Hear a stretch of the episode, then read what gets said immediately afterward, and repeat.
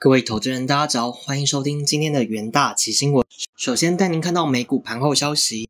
联准会周二起召开为期两天的联邦公开市场 （FOMC） 会议，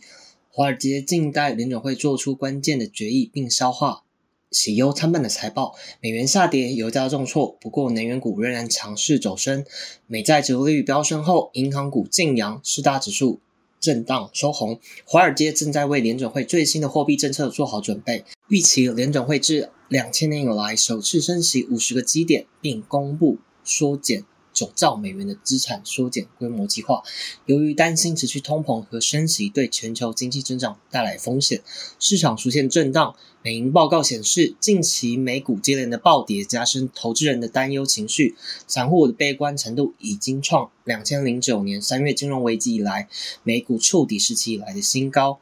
乌俄战争方面，俄军对乌国马利坡的亚速钢铁厂展开新波攻击。俄国总统普京签署报复性经济措施法令，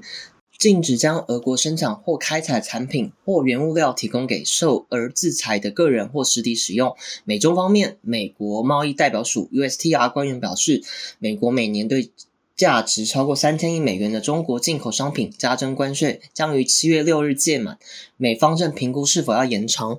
而在焦点个股部分，科技五大天王涨跌不一，苹果上涨零点九六。Meta 上涨零点四三，Alphabet 上涨零点六四，亚马逊下跌零点二，微软下跌零点九五。道琼成分股以波音领涨，波音上涨三点三四，高盛上涨二点一四，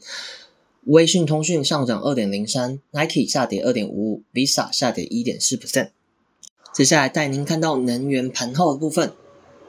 投资者权衡欧盟经俄国原油的前景，以及中国防疫封城需求打击，原油期货价格周日收低。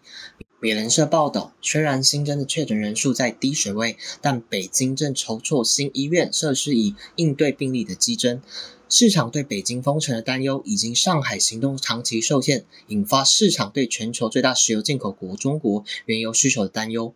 高级分析师 Ever 表示，随着北京加强防疫控制以及油轮跟踪数据显示，俄国原油流动量增加，原油价格正在下跌。能源交易者不相信欧盟真的能推动俄国石油禁运。周一原油交易在震荡中获得提振，是因市场原本担忧中国防疫造成的石油需求冲击，但进一步迹象显示，欧盟将对俄国石油实施禁运，掩盖了市场对中国需求的担忧。再来是贵金属盘后的部分，黄金期货周日回升，从两个月最大跌幅中收复一些失土，主因是美债折率和美元在联准会决策公布前走低。黄金四月跌破每盎司两千美元的整数关卡之后，就不曾回到此价位以上，反映美债折利率上扬带动经济通膨的实质利率转正，折利率上扬不利不知息的资产，如黄金。此外，美元最近凌厉的升势在周日稍微歇息，最终美元对六种主要货币 ICE 美元指数下跌零点三 percent，但仍徘徊在二十年高点附近。美元升值对以美元计价的大宗商品不利。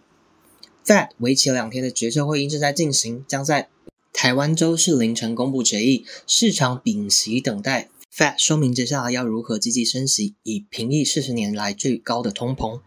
接下来进到三分钟听股息的部分。首先带您看到长荣期货四月三十日，长荣行总经理孙嘉明表示，长荣行二日 Q one 货运成长六成，目前上海虽未完全解封。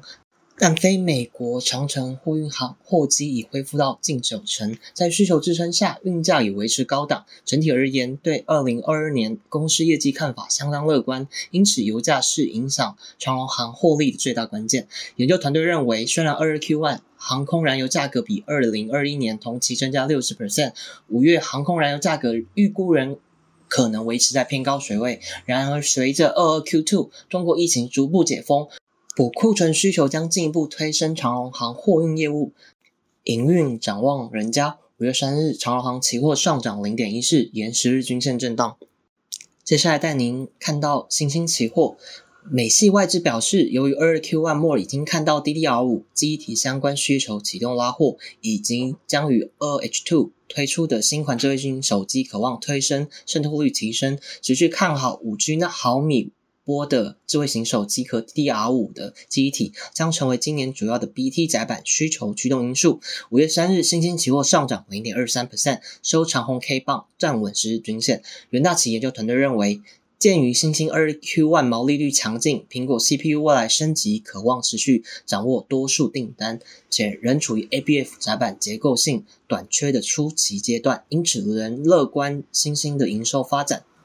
在弱势股期方面，带您看到金豪科期货，金豪科由于二 Q1 仍有客户库存消化，价格有下修，成本又垫高的情形，所以二 Q1 毛利率从原本的三十八点九二下滑至三十二点三五。展望二 Q two，金豪科原本预估第二季涨价调整，但因通膨跟中国封城等因素，出货要等到第三季才会放量，价格是否会再动续涨，要等到五至六月间可能才会比较明朗。元大企研究团队认为。五月，金豪科恐持续受长短料影响，立即型 DRAM 价格可能持续走软及需求放缓。而 DDR 三业务方面，恐遇中国造诣创新和肥长新抢单，相关业务营收下滑杂音未除。五月三日，金豪科期货下跌三点六一，上压十日均线。以上就是今天的重点新闻。明日同一时间，请持续锁定元大旗新闻。谢谢各位聆听，我们明日再会。